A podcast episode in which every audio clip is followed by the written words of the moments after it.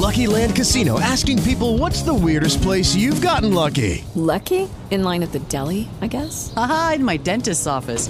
More than once, actually. Do I have to say? Yes, you do. In the car before my kids' PTA meeting. Really? Yes. Excuse me, what's the weirdest place you've gotten lucky? I never win and tell. Well, there you have it. You can get lucky anywhere playing at LuckyLandSlots.com. Play for free right now. Are you feeling lucky? No purchase necessary. Void where prohibited by law. 18 plus. Terms and conditions apply. See website for details. Bienvenidos a Así los lunes son menos lunes, el podcast de computerhoy.com en el que hablamos de la actualidad tecnológica del momento. Nos encontramos una semana más con Jesús Maturana, Buenas. Eduardo Álvarez Hola a todos. y un servidor, Jakub Motica. Y esta semana vamos a empezar hablando de la sorpresita inesperada que Andy Rubin ha dejado caer en Twitter. Eh, Andy Rubin, que es eh, el fundador de Android y un ex trabajador de Google, bastante conocido sobre todo por las polémicas que ha protagonizado en, los, en este último año especialmente, además de su compañía Essential, que también fabrica teléfonos, pues resulta que Andy Rubin eh, ha dejado caer en su Twitter una serie de fotografías y un vídeo en el que nos muestra un móvil que, oye, no tiene nada que ver con lo que hemos visto hasta ahora en el mercado. Sí, vamos, yo lo que he visto son un par de fotografías que, bueno, un vídeo y una fotografía que ha publicado en Twitter en lo que parece ser eh, cuatro muestras distintas de color, ¿no? Con- se, Sí. se ve como los colores cambian Sí. según el ángulo, según incide, y, y yo creo que la sorpresa es que son unos dispositivos muy largos, es como dos móviles uno encima de otro, ¿no? Sí, Eh, a mí me recuerda longitud. casi al teléfono fijo de casa, porque es un, pues eso, es un formato con un diseño muy vertical, eh, no tiene nada que ver con un formato de 18 novenos o de 21 novenos incluso, que ya estamos viendo en el mercado, y yo no sé realmente hacia, hacia, dónde, va, hacia dónde va esto, es decir, ¿de verdad van a lanzar un móvil así en- ahora mismo en 2019? Yo cuando lo he visto, como, como solo se ve la parte trasera en las imágenes, pensaba pues que es un móvil de esto como el de Matrix, ¿no? Que se abría hacia sí, abajo que- tipo concha. y que estaba abierto, un tipo plátano, tipo concha, pero no, es así de largo y yo realmente no, no lo entiendo porque no coincide con lo que se suele hacer con un móvil a día de hoy, que es leer, ver vídeos, ver fotos. El formato no está adaptado al uso que a día de hoy se le da a un móvil. Guardarlo en el bolsillo, por Por ejemplo. ¿sabes? ejemplo, que es que no, es no- importante. no- no- no entra, vamos. Yo quiero creer que esto es una simple demostración de los colores y de los acabados y lo que han hecho ha sido usar una superficie más grande para que se note más el efecto. Quiero pensar que ¿Vosotros móvil- creéis? no, no, yo, yo personalmente. Vosotros lo sé, pero yo quiero pensar que eso no es así, porque evidentemente eh, no va a entrar en un bolsillo, es demasiado largo, imagino que tendrá una pantalla muy larga en la otra parte, porque no se ve, solo se ve la parte trasera, así que yo quiero pensar que lo que han hecho ha sido estirarlo por la parte de abajo. Sí, pu- puede ser, no digo que no, porque de hecho en el, en el tweet de Andy Rubin se menciona pues el color, el material, pero no, no se menciona nada más. Es como una muestra de los acabados que cambian de color y que realmente es muy bonito, pero que no, no- a mí personalmente no me gusta porque esto, esto es un imán de huellas y de suciedad. y de hecho ya lo que, lo que se lleva no es esto, es simplemente un acabado mate que no, que no sea un imán de las huellas y que no tenga que tener una funda. Bueno, pues yo creo que a lo mejor me desdigo un poco porque he visto una imagen del móvil por la parte de delante y es todo pantalla. El diseño, para que os hagáis una idea, es como si fuera un mando de tele, el formato, ¿vale? Entonces Es es, muy extraño. Muy estrechito y muy largo. Entonces, claro, eh, vas a poder utilizarlo con una mano sin problema y no va a ser mucho más largo que un móvil normal. Lo que pasa es que va a ser pues como la mitad de ancho más o menos. Así que bueno, habrá que ver cómo se adapta la interfaz de usuario, cómo un usuario va a poder utilizar este móvil para, por ejemplo, escribir en WhatsApp, porque como vas a tener Se te van a juntar los deditos así. Claro, no vas a tener el teclado a lo ancho malamente. Entonces, bueno, veremos. Eh, al fin y al cabo es un dispositivo como un concepto, todavía no lo lanzaron al mercado, se llama Project Gem, eh, GEM, es como lo han lo han llamado y veremos a ver cuando, cuando sean capaces de anunciar un producto definitivo si realmente llega a buen puerto, porque como digo, el diseño no es nada habitual. Oye, yo dejo caer una cosa. ¿Cuál fue el primer móvil que estrenó una ceja en el mercado? Eh, bueno, oficialmente, oficialmente. El primero en llegar ¿No fue el iPhone? fue el Essential Phone. Sí, de hecho... Ahí, lo dejo, Sí, es sí. decir, a ver si es que estamos aquí Bueno, es que realmente... viendo la tendencia Ceja, del ceja, ceja, ceja, yo diría que el iPhone, porque el Essential Sí, bueno. Tenía solo lo que es el ojito, Sí. ¿no? La cámara por la parte del centro. de lagrimita. Amantes de las consolas, atentos, por fin tenemos una fecha, fecha aproximada más bien, del próximo lanzamiento de una consola muy esperada en el mercado. Sí, es una de las noticias más, más importantes de, de los últimos días. Y es que ya por fin hay fechas no definitivas, no muy claras de cuándo saldrá PlayStation 5 en el mercado y será a final de 2020.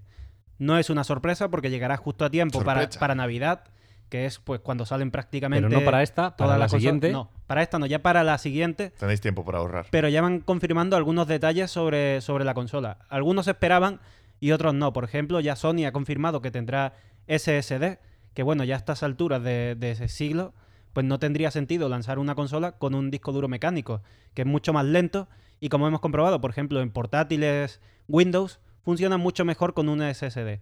Así que Sony se pasa ya no al futuro, sino a lo que es el presente desde mi punto de vista. También hay novedades, mejoras gráficas, un mejor procesador, una mejor memoria RAM que entra dentro, dentro de lo lógico.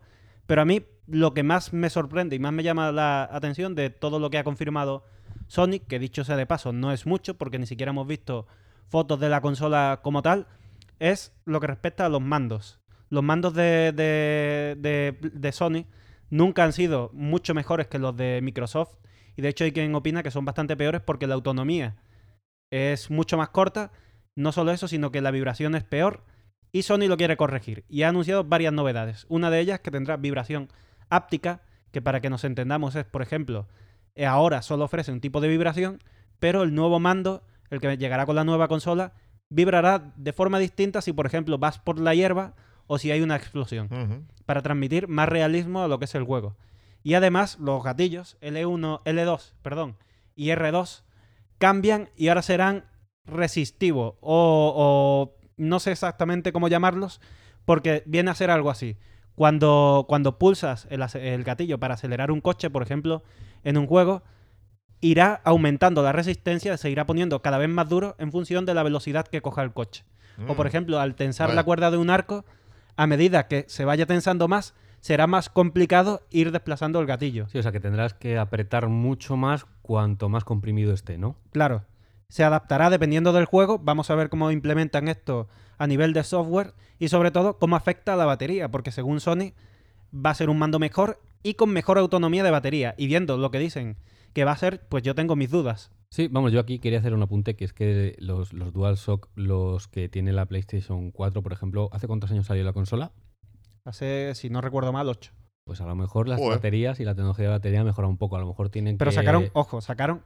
Hubo una primera versión de los DualShock que fue un desastre y de hecho hubo que sacar unos DualShock V2 eh, ya un poco mejorados, pero sí que es verdad que tienen como 4 o 5 años probablemente. Claro. Así que es una versión. Por eso que- digo que las baterías han mejorado mucho, entonces yo creo que mejorarán tanto en autonomía como seguramente en tiempo de carga. Y yo me pregunto, ¿precio? ¿Hay precio? ¿Se sabe cuánto costará?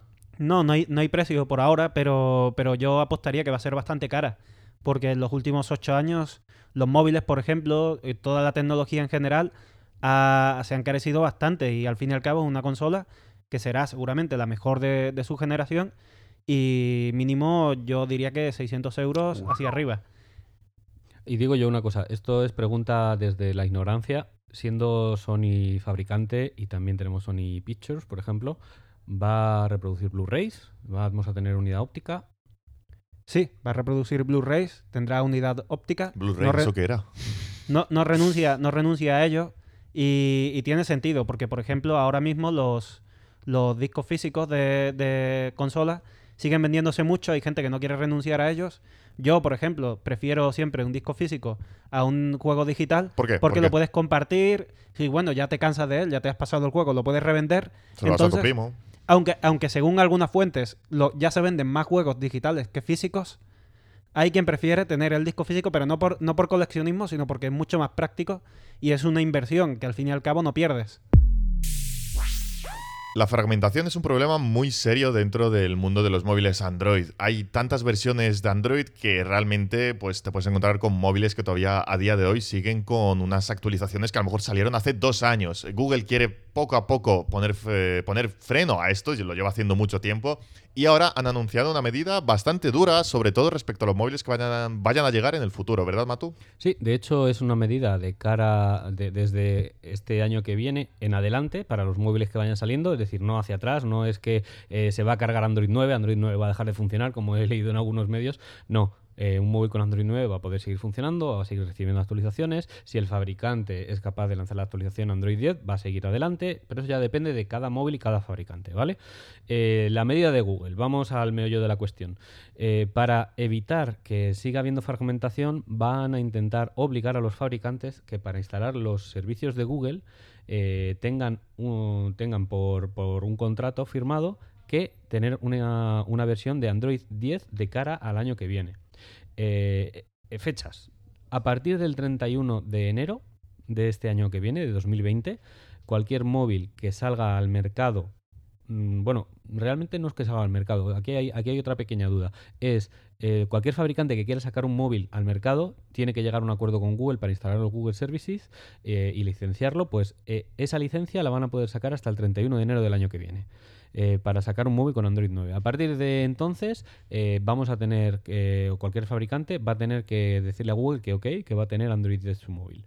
Eh, esto implica que en un término de más o menos en mitad del año que viene, porque claro, evidentemente cuando un fabricante licencia una versión de Android y Google Services, pues tarda como unos tres meses o por ahí en sacar el móvil al mercado.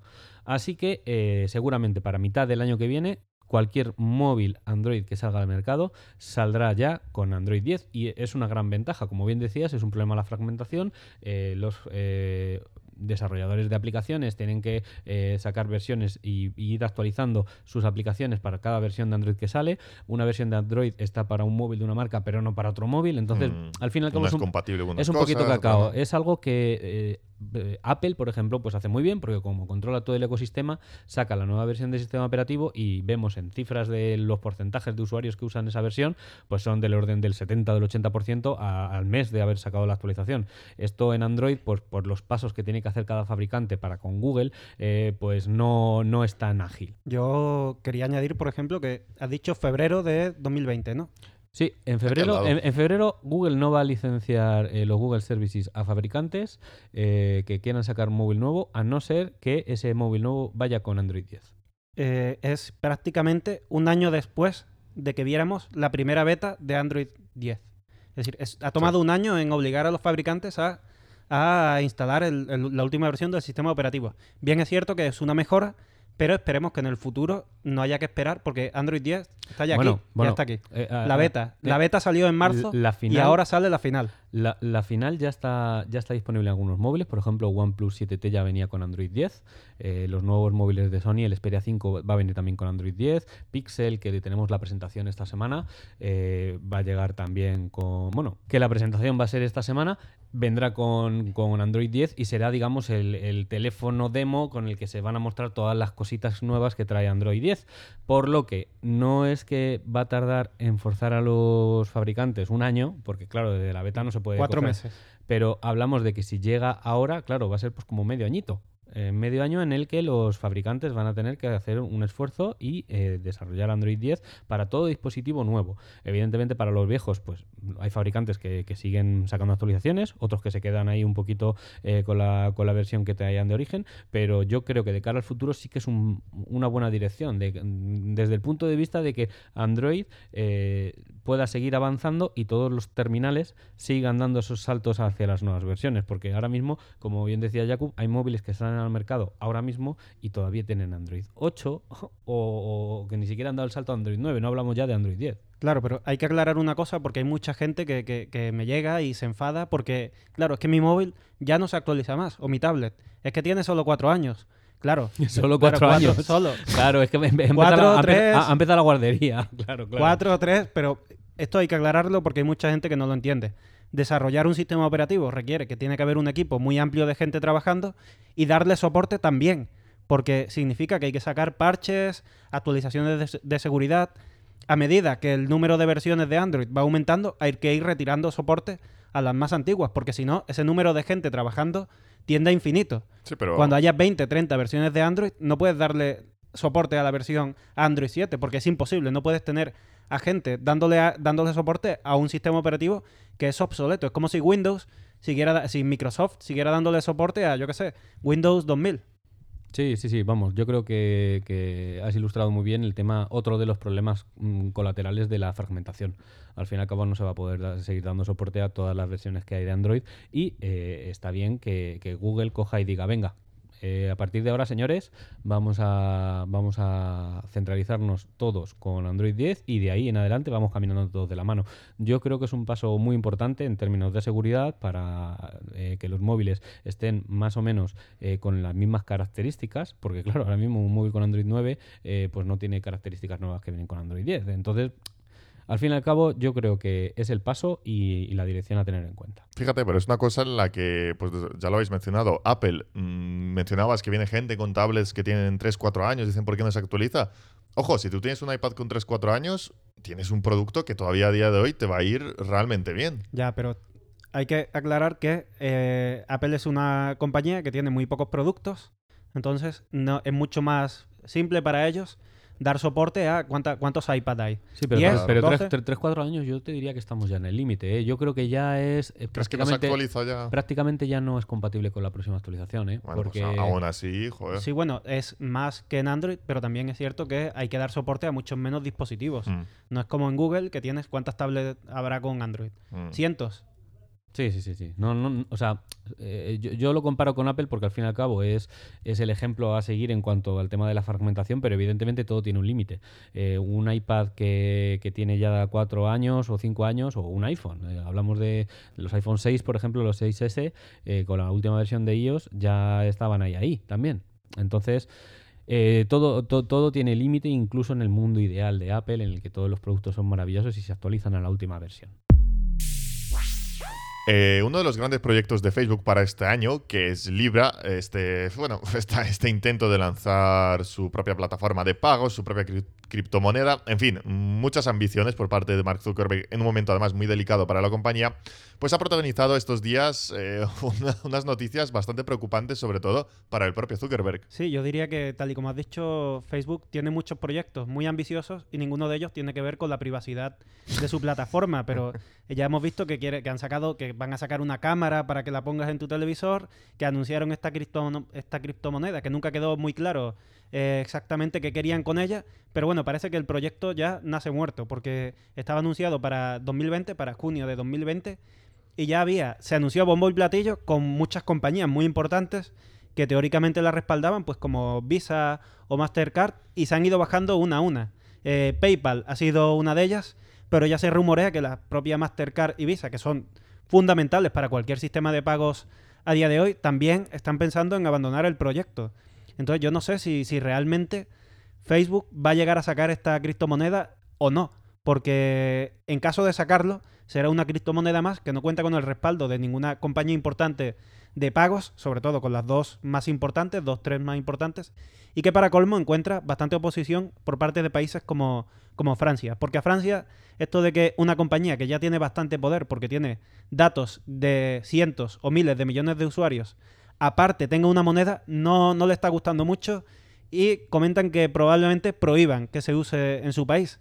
Así que ya veremos en qué queda, pero a mí de verdad no me sorprende nada que Facebook tenga problemas regulatorios con esta criptomoneda. Para empezar, porque como he dicho, nunca llegó a aclarar del todo a dónde quería llegar. Sí, ni cómo funcionaba ni nada. Y yo aquí veo, veo otro problema casi velado, porque no, no tiene que ver con Facebook directamente, pero eh, suponeos que igual que Trump ha dicho, bueno, eh, Google, no hagas negocios con, con China, por- con Huawei en particular, Concretamente. pues imagínate que coge y dice no hagas negocios con y tu dinero que tienes ahí, que eh, tu, tu criptomoneda, ¿qué haces con ella?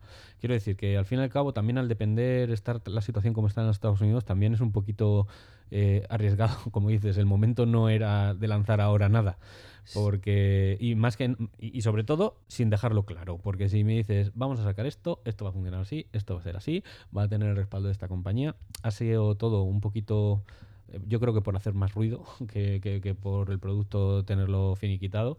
Pero vamos, ya lo hemos hablado en alguna ocasión y el tema de, que esto podría llegar a pagos a través de WhatsApp entre particulares, tal, estábamos elucubrando posibles usos y yo creo que no va a llegar a, buen puerto. O sea, tal como, como está habiendo esta fuga de, de empresas que tenían, estaban dando apoyo, esto se va a quedar, vamos, que va a librar, ya te lo digo yo. tampoco, tampoco me ofrece especial confianza que eh, empresas y compañías que llevan décadas en esto de los pagos y de, y de mover dinero de un lado a otro al fin y al cabo, como son Mastercard y Visa, a las primeras de cambio ya estén pensan- pensando en bajarse del proyecto y que PayPal también se haya ido. Por algo será, ¿no? Por algo será, porque es que PayPal ni siquiera se llegó a presentar a, la- a una reunión donde iban a tratar eh, de su implicación en este proyecto. Por algo será, insisto. Libra que libra. Tras la gran ronda de anuncios de Amazon de la semana pasada, en la que se anunciaron todo tipo de dispositivos, llega una nueva tablet, precisamente uno de los más importantes dentro de su catálogo, ¿verdad, Jakub? Sí, Amazon, por si no lo sabíais, eh, tiene muchos productos y entre ellos están estas tablets que, oye, mm, pues son bastante honestas, es decir, son tablets muy básicas, orientadas a usos muy concretos, pues no sé, consumir películas, series, leer libros, incluso en la, plataforma, en la propia plataforma de Amazon. Y en este caso lo que han presentado de momento en Estados Unidos, falta por conocer el precio aquí en, en Europa, en España que seguro que llegará porque siempre lo hacen, es la Fire HD 10. Bien, rápidamente, ¿qué novedades trae? Pues por ejemplo estrenó una cosa que, bueno, pedía mucha gente cuando buscaba una tablet de Amazon, que es el puerto de carga USB de tipo C. Por un lado, pues oye, mejores tiempos de carga, por otra parte, pues no vas a tener que arrastrar todavía ese viejo cable micro USB por casa, así que bienvenidos a este cambio.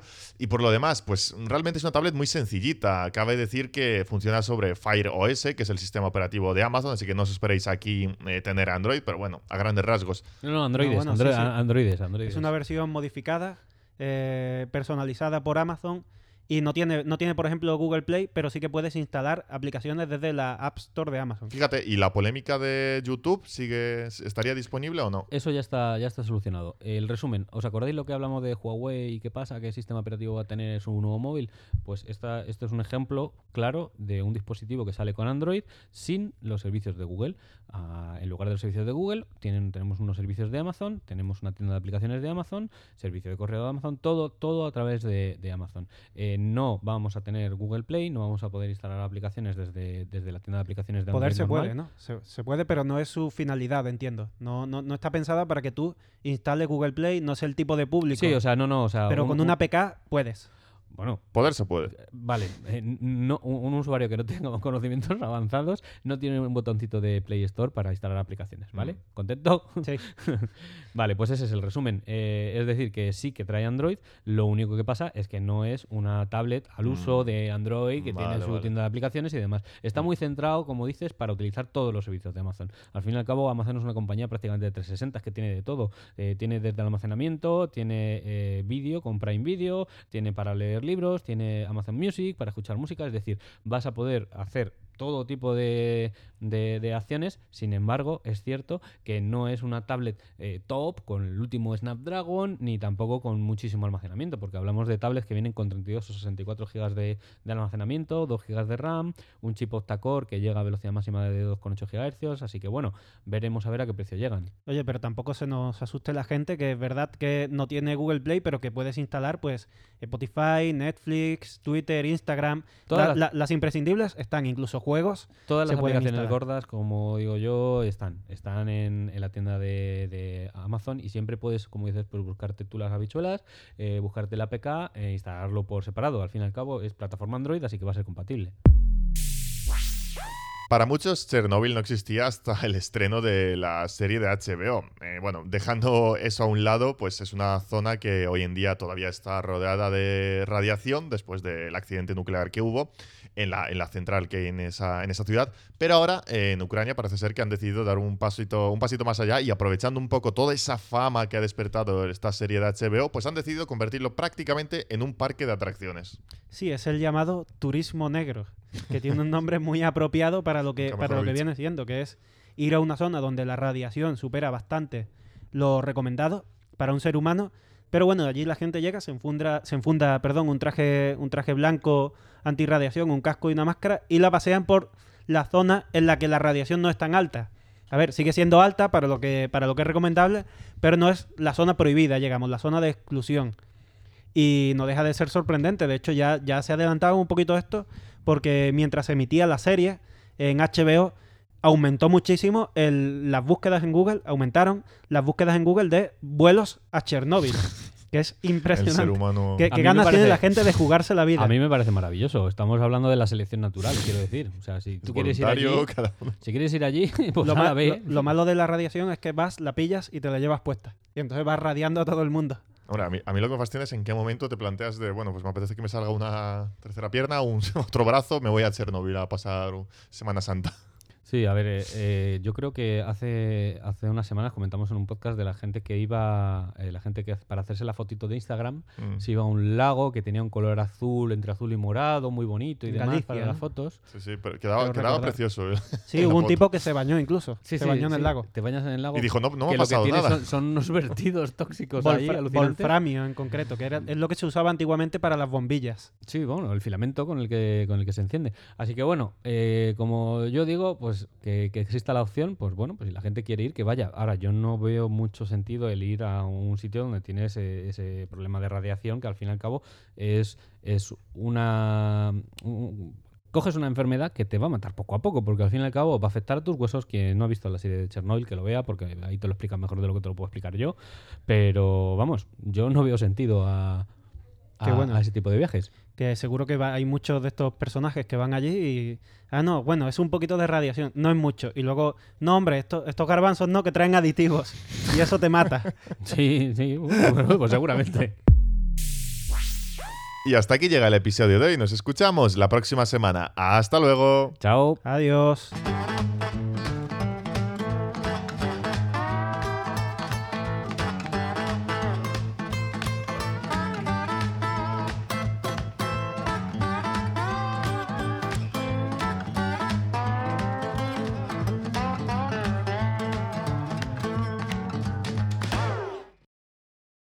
Hey guys, it is Ryan. I'm not sure if you know this about me, but I'm a bit of a fun fanatic when I can. I like to work, but I like fun too. It's a thing. And now the truth is out there. I can tell you about my favorite place to have fun Chumba Casino. They have hundreds of social casino style games to choose from, with new games released each week. You can play for free anytime, anywhere. And each day brings a new chance to collect daily bonuses. So join me in the fun. Sign up now at chumbacasino.com. No purchase necessary. VGW. Void were prohibited by law. See terms and conditions. 18 plus.